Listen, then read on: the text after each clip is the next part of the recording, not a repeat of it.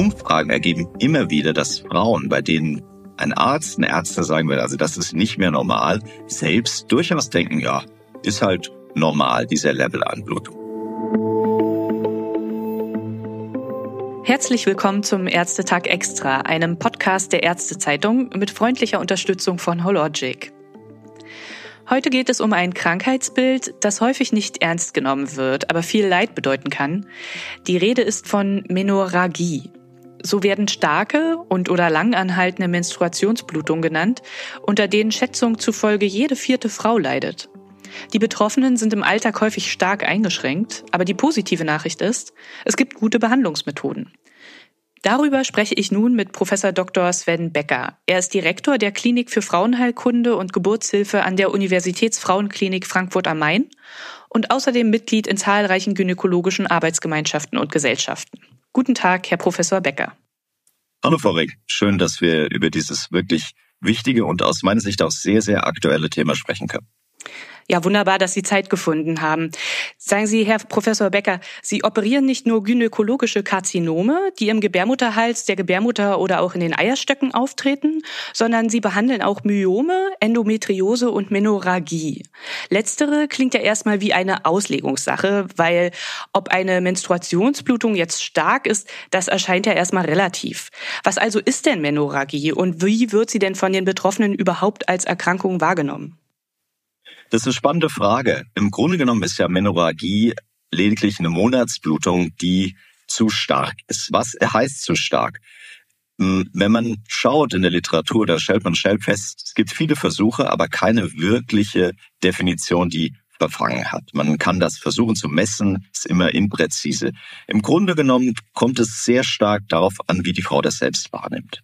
Also wenn die Frau die Monatsblutung als zu stark empfindet, wenn die Lebenswilligkeit der Frau dadurch eingeschränkt ist, dann kann man von einer krankhaften Menorrhagie sprechen. Umgekehrt gibt es einen Parameter, den man messen kann, und das ist der Eisenmangel. Jede Frau verliert mit jeder Monatsblutung Eisen. Und erst vor kurzem gab es einen interessanten Artikel, den ich in der New York Times gelesen habe, darüber, dass über ein Drittel aller Frauen im Alter, in dem man Monatsblutung hat, Eisenmangel hat. Oft wissen das die Frauen gar nicht. Also wenn Eisenmangel vorliegt, dann denke ich, besteht auch die äh, Definition einer krankhaften Menorrhagie. Und was verursacht denn dann die Menorrhagie eigentlich? Gibt es denn noch mehr Symptome als jetzt nur eine verstärkte Monatsblutung oder eben dann den Eisenmangel, den man messen kann? Also im Vordergrund steht natürlich immer die Beschwerden der Frau. Ist das eine schmerzhafte Monatsblutung? Erscheint das zu viel? Ist äh, das tägliche Leben eingeschränkt? Dann kann man Blut abnehmen, kann gucken, haben wir eine Anämie, haben wir einen Eisenmangel. In dem Moment, in dem die Frau zur Ärztin oder zum Arzt kommt mit diesem Problem, was natürlich auch so ein bisschen erfragt werden muss, kann man über Diagnostik nachdenken. Gibt es eine konkrete Ursache? Im Grunde genommen gibt es zwei große Ursachen dieser Menorrhagie. Zum einen können das anatomische Ursachen sein. Es kann sich um Myome handeln oder Polypen, die in der Gebärmutter drin liegen. Die sieht man zum Teil im Ultraschall. Teilweise muss aber auch im Rahmen einer kleinen Operation, einer sogenannten Hysteroskopie, einfach mal in die Gebärmutter hineingeschaut werden. Das ist ein kleiner ambulanter Eingriff. Zum anderen gibt es Frauen, die haben eine völlig normale Gebärmutter und trotzdem diese starken Monatsblutungen. Da spricht man von sogenannten funktionellen Blutungen. Also es gibt keine morphologische oder anatomische Ursache, sondern es ist funktionell. Wir können das nicht ganz genau erklären. Wir wissen aber, dass es häufiger bei Frauen auftritt, die jenseits der 40 sind, also so zwischen 40 und Anfang 50, zu dem Zeitpunkt, wo dann auch irgendwann die letzte Monatsblutung, die Menopause stattfindet. Funktionell heißt hier vermutlich, funktioniert das sehr filigrane Hormonsystem nicht mehr so richtig. Okay, und wie wird dann eigentlich die Menorrhagie diagnostiziert? Also was muss man denn dann bei der Anamnese beachten? Sie haben ja jetzt eben schon so ein paar Methoden genannt, aber trotzdem scheint es ja da auch noch andere Feinheiten zu geben. Hier sind wir wieder bei dem, was ich am Anfang erwähnt habe. Wir haben ja eine normale Monatsblutung. Die Monatsblutung wird ja als etwas Normales betrachtet. Und viele Frauen denken auch, ja, das ist normal, dass ich sechs, sieben, acht Tage blute. Es ist normal, dass ich immer einen Tag zu Hause bleiben muss, äh, weil ich mich nicht auf die Straße traue. Das, was normal ist, ist nirgendwo klar definiert. man kann sich darüber Gedanken machen, ob die Monatsblutung an sich wirklich normal ist. Da können wir später nochmal drauf äh, zurückkommen.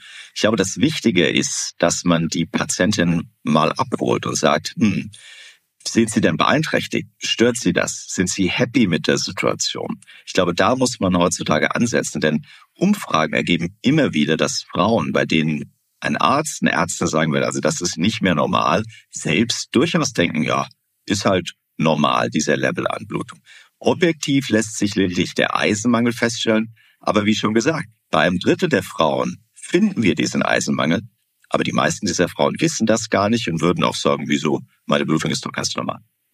Was passiert denn jetzt, wenn man eine Menorrhagie nicht oder falsch behandelt, weil man sie vielleicht auch gar nicht erkennt? Ich glaube, das Nicht-Erkennen, sowohl seitens der Patientin, seitens der Frau, als auch seitens der behandelnden Ärztin des Arztes, das ist ein, ein Schlüsselpunkt. Was passiert ist, die Frau leidet. Und ich sehe in meiner Praxis Frauen, die teilweise zehn Jahre lang mit, mit oder ohne Myom, mit oder ohne Schmerzen massive Beeinträchtigungen haben, die denken, das ist normal. Also wenn man das nicht behandelt, wenn man das Problem gar nicht thematisiert, wenn man die Frau nicht konkret fragt, gibt es denn da vielleicht ein Problem, dann leidet die Frau. Und viele Frauen leiden unter dieser Monatsblutung, denken aber, naja gut, das ist ja normal, muss so sein, ich bin halt eine Frau.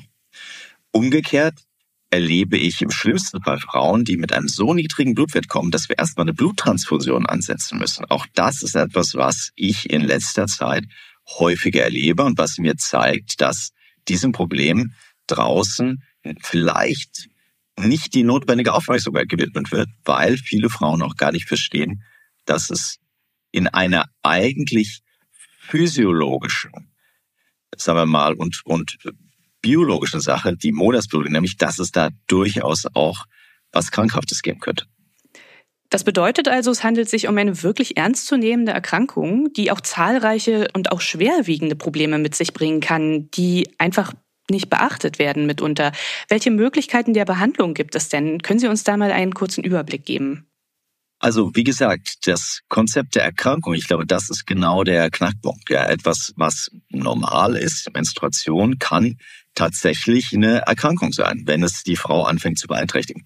Ähm, ich möchte da ganz ein konkretes Beispiel nennen. Sie wissen vielleicht, dass es in Spanien unter der letzten Regierung ein Gesetz gegeben hat, bei denen Frauen das Recht haben, ein bis zwei Tage im Monat krankheitsfrei zu nehmen, wenn sie ihre Monatsblutung haben. Das wurde damals als großer Durchbruch gefeiert. Mir kam das immer schon ein bisschen komisch vor. Einerseits denkt man, gut, okay, die Frau hat diese Monatsblutung und dafür steht ihr auch ein bisschen Unterstützung zu, würde man sagen. Andererseits, was, wenn man mal einen Moment drüber nachdenkt, was dahinter steht, ist im Grunde genommen eine Akzeptanz. Man sagt, ja gut, wir sind halt Frauen und das gehört zum Frausein dazu und das ist halt so. Kein Mensch stellt die Frage, hm, ist es denn wirklich normal, dass man mit einem biologischen Prozess zwei, ein bis zwei Tage im Monat krank zu Hause bleiben muss. Also es ist, ähm, Sie sehen an dem Gesetz selbst, wie, wie normal diese krankhafte Monatsblutung eigentlich gesehen wird. Wenn man aber sagt, nee, Moment mal, das ist doch nicht normal, dass eine gesunde Frau ein bis zwei Tage im Monat zu Hause bleibt wegen der Monatsblutung. Wenn man sagt, doch, doch, das ist eine Erkrankung, dann würde man nämlich sagen, wir brauchen kein Gesetz, das äh, das Zuhausebleiben ermöglicht, sondern was wir brauchen, ist eine Behandlung. Und das, das frappant ist, es gibt großartige Behandlungsmethoden für diese verstärkte Monatsblutung. Wir haben einerseits die Möglichkeit, sagen wir mal, die Schmerzen zu behandeln. Wir haben natürlich die Möglichkeit, auch Eisen zu substituieren, aber wir haben auch die Möglichkeit, an die Ursache heranzugehen. Das sind zum einen vor allem hormonelle Ansätze. Also der Zyklus lässt sich hormonell regulieren. Man kann das durch Hormonspiralen machen. Man kann das durch die äh, konventionelle Pille machen, die ja auch die Periode unterdrücken kann. Es gibt äh, neue Medikamente, sogenannte orale GNRH-Agonisten, die da eine Rolle spielen können. Man kann natürlich die strukturellen Veränderungen angehen. Man kann sich mit den Myomen beschäftigen. Man kann Polypen beschäftigen. Man kann schließlich die äh, Schleimhaut veröden bei Frauen, die jetzt keinen Kinderwunsch mehr haben. Und das ist ja ein großer Teil der Frauen, bei denen dieses Problem wirklich durchschlägt. Also man spricht da von der sogenannten Endometriumablation. Und ganz am Ende dieser unterschiedlichen Möglichkeiten steht natürlich auch die Entfernung der Gebärmutter. Man kann die Gebärmutter entfernen, wenn eben das äh, aus Sicht der Frau ein gangbarer Weg ist. Das sind ja jetzt alles sehr unterschiedliche Methoden. Wie entscheidet man denn dann, welche Behandlung für welche Patientin am besten geeignet ist? Das ist eine sehr, sehr individuelle Sache. Ja, ich meine, man muss ja, ich glaube, das ist ja auch hier in unserem Gespräch klar geworden, man muss die Patienten erstmal abholen. Wie gravierend ist denn das Problem? Wie sehr ist sie denn belastet? Was belastet sie wirklich? Dann muss man gucken, okay, Diagnostik. Gibt es eine leicht behandelbare strukturelle Ursache? Polypen, Myome. Man muss doch in den meisten Fällen, wenn wirklich ein deutliches Problem vorliegt, einfach mal auch Gewebe gewinnen und sicher zu gehen, dass es hier nichts äh, gibt, was man leicht entfernen könnte und das Problem ist äh, gelöst. Und dann muss man sich die Lebenssituation der Frau anschauen. Wie alt ist sie? Hat sie noch Kinderwunsch? Was ist ihre berufliche Situation? Was ist ihre familiäre Situation? Wie ist die Einstellung der Frau zu äh, einer hormonellen Behandlung? Gibt es irgendwelche anderen Erkrankungen, wegen denen man zum Beispiel die Pille nicht einnehmen kann? Wie steht die Frau zum Beispiel zur Einnahme der Pille? Wenn der Kinderwunsch abgeschlossen ist, wäre die Frau bereit zu einer definitiven Lösung. Sie merken also, das ist etwas, was sich im Gespräch entwickelt und für jede Frau gibt es auf jeden Fall eine Lösung, wenn das Problem erstmal thematisiert wird. Also man kann da nicht alle Frauen über einen Kamm scheren, das geht sowieso nicht. Aber gerade diese Situation ist die individuelle Beratung ganz entscheidend. Umgekehrt gibt es ganz, ganz viele Optionen. Also der erste Schritt muss sein zu sagen, Moment mal, hier müssen wir was machen. Und dann gibt es ganz, ganz viele Möglichkeiten, die aber eben zum großen Teil und von vielen Frauen gar nicht wahrgenommen und dann auch nicht in Anspruch genommen werden. Verstehe. Also eine gründliche Anamnese und ein gründliches Patientinnengespräch gehen dem voraus. Kommen wir doch nochmal auf die Endometriumablation, die Sie jetzt gerade genannt haben. Warum ist das denn eine gute Alternative zur Hormonbehandlung? Obwohl verstärkte Monatsblutung, Probleme der Monatsblutung in jedem Alter auftreten können. Ja, einige der jüngsten Patienten, die ich behandle, sind wenige Jahre nach der ersten Monatsblutung der Menarche. Treten dort die meisten dieser Veränderungen gerade im Zusammenhang mit den von mir schon erwähnten funktionellen Blutungsstörungen jenseits der 40 Jahre. Das sind Frauen, bei denen der Kinderwunsch oft abgeschlossen ist, die wollen keine Kinder mehr haben, bei denen gleichzeitig aber auch oft medizinische Probleme gegen die Einnahme von Hormonen spricht. Und viele Frauen wollen auch in diesem Alter keine Hormonpräparate mehr nehmen. Für diese Frauen besteht die Möglichkeit, ganz gezielt diese feine und kleine Schleimhaut zu äh, destruieren, eben eine Endometriumablation. Das ist ein relativ kleiner ambulanter Eingriff, ist also nicht so invasiv, nicht so belastend wie eine Hysterektomie. Mit diesem Eingriff wird die Monatsblutung praktisch zum Ende gebracht. Aber hormonell verändert sich überhaupt nichts. Auch im Selbstgefühl der Frau verändert sich gar nichts. Für diese Patientengruppe ist das auf jeden Fall eine Option, die ich immer auch detailliert diskutiere, denn natürlich muss die Frau verstehen, was das bedeutet, welche Konsequenzen auch dahinter stecken. Die Hochfrequenzablation, die Schlingenresektion und die Ballonablation wurden vom IQWIC, dem Institut für Qualität und Wirtschaftlichkeit im Gesundheitswesen, kürzlich einer Bewertung unterzogen. Das IQWIC kam dabei zu dem Schluss, dass die Hochfrequenzablation im Vergleich zu den beiden anderen Verfahren weniger Komplikationen und einen höheren Nutzen aufweist. Wie ist da Ihre Erfahrung denn aus der Praxis? Also eine Metroablation ist eine Technik, die es schon seit vielen Jahren, ich würde sogar sagen Jahrzehnten gibt. Da hat sich äh, die Technologie erheblich entwickelt. Ganz grundsätzlich ist Bedarf zumindest in Deutschland einer kurzen Narkose. Es gibt aber moderne Techniken, die in Nachbarländern, Niederlande, England auch in lokaler Betäubung angewandt werden. Man schaut dann mit einem optischen Instrument in die Gebärmutter hinein, um sicherzugehen, dass, sagen wir mal, die Höhle an sich keine äh, Veränderungen hat. Man gewinnt dann in der Regel ein bisschen Gewebe. Das ist diese, äh, sagen wir mal, Curettage, um sicherzugehen, dass dahinter keine äh, andere Erkrankung steht. Und dann trägt man die oberste Schicht des Endometriums, das ist nur Schicht, ist wenige Millimeter dick, das ist die Schicht, die sich jeden Monat aufbaut und dann wieder abblutet, die trägt man ab. Und das kann man entweder machen, indem man praktisch da mit einem elektrischen Messer drüber gleitet, das ist ein relativ aufwendiger Prozess, der auch eine äh, hohe Komplikationsrate hat. Oder aber man kann sogenannte Ablationstechniken verwenden. Da gibt es vor allem die Hochfrequenzablation. Das heißt, es wird eine, ein Instrument in die Gebärmutter eingeführt, das über ähm, sagen wir mal, äh, Hochfrequenz zu einer thermischen Destruktion führt. Das heißt, die Schleimhaut wird beispielsweise überhitzt und stirbt als Folge davon, äh, davon ab. Die Gebärmutter selbst wird davon nicht beeinträchtigt, aber die Schleimhaut ist danach eben nicht mehr funktionsfähig, sodass dieser Zyklus Aufbau, Abbau, Abbluten, das findet nicht mehr statt. Das sind so die wichtigsten Optionen.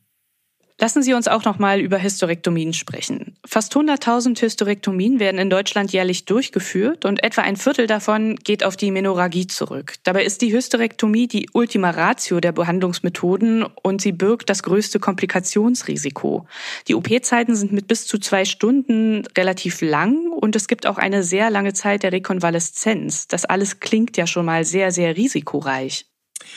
Also grundsätzlich muss man sagen, dass die Hysterektomie in der Hand der erfahrenen Operateurin oder des erfahrenen Operateurs ein guter Eingriff ist. Aber es muss immer die letzte Option sein. Ja. Es ist richtig, vor allem, dass in den letzten Jahren, und das ist auch erfreulich, die Anzahl der Hysterektomien zurückgegangen ist. Es ist spannend zu sehen, dass das in unterschiedlichen Ländern unterschiedlich gehandhabt Dort, wo man sich mehr um alternative Behandlungsmethoden bemüht, und dazu gehört zum Beispiel eben auch die Endometriomablation, sehen wir, dass die Anzahl der Hysterektomien deutlich stärker zurückgegangen ist. Beispiel hierfür werden, wie schon erwähnt, die Niederlande oder eben England. In Deutschland werden noch relativ viele Hysterektomien durchgeführt. Wie gesagt, in der Hand des erfahrenen Operators ist es auch ein sicherer Eingriff, aber es ist schon ein massiver Eingriff in die Körperlichkeit und auch in das körperliche Selbstverständnis der Frau. Also per se ein guter Eingriff. Es gibt auch ganz klare Indikationen dafür, aber es sollte noch mehr als jetzt die letzte Option sein. Das heißt, wie lautet dann Ihr Fazit zu dem Thema Menorrhagie erkennen und behandeln und auch operieren? Also ich glaube, das wichtigste Fazit ist, dass man drüber nachdenken muss. Das heißt, alle Beteiligten müssen drüber nachdenken. Was ist denn noch normal? Ähm, wie normal ist eine Periode, wenn sie zu einer monatlichen Belastung wird? Und wenn die Patientin, die Frau, gemeinsam mit dem behandelnden Gynäkologen, der behandelnden Gynäkologin zu dem Schluss kommt, hm, vielleicht ist hier doch zu viel Leiden im Spiel dann ist der nächste Schritt zu sagen, okay, welche Behandlungsoption haben wir denn? Hormonell, operativ, ähm, Hysterektomie, Endometriumablation. Aber der erste entscheidende Schritt ist, dass man das Problem als solches erkennt, dass man das Problem identifiziert. Und ich glaube, hier ist ein Umdenken notwendig. Denn wenn wir uns mal anschauen, wie sich die Menstruation auch in der Gesellschaft verändert hat. Mädchen kriegen teilweise mit neun Jahren ihre erste Monatsblutung. Die letzte Monatsblutung ist mit 52 Jahren. Das sind über 40 Jahre lang teilweise 500 Monatsblutungen. Wenn man sich mal anschaut, woher wir als Menschen herkommen, dann realisiert man schnell, dass der Organismus eigentlich nicht auf so viele Monatsblutungen ausgerichtet ist. Das ist so ein bisschen ein Prozess einer Zivilisation. Und wenn man anfängt, die Monatsblutung aus dieser Perspektive zu betrachten, dann erkennt man schnell, hm, hier ist vielleicht ein Umdenken erforderlich. Und ich hoffe, dass auch unsere Unterhaltung dazu hilft, dass Menschen einfach mal drüber nachdenken. Ist das denn wirklich so normal? Ist das denn wirklich Teil des Frauseins, diese Monatsblutung, die ja eben, wir haben es eingangs gesagt, noch viel Leiden auch verursacht. Vielen Dank, Herr Professor Becker, für den Einblick in dieses unterschätzte Krankheitsbild und auch in seine Behandlungsmöglichkeiten. Ja, vielen Dank, Frau Ring. Wie gesagt, ganz wichtiges Thema und äh, es freut mich, dass wir hier Gelegenheit haben, das, das doch auch mal ausführlicher zu diskutieren. Wunderbar. Und vielen Dank auch Ihnen, liebe Zuhörerinnen und Zuhörer, und bis zum nächsten Mal beim Ärztetag Extra.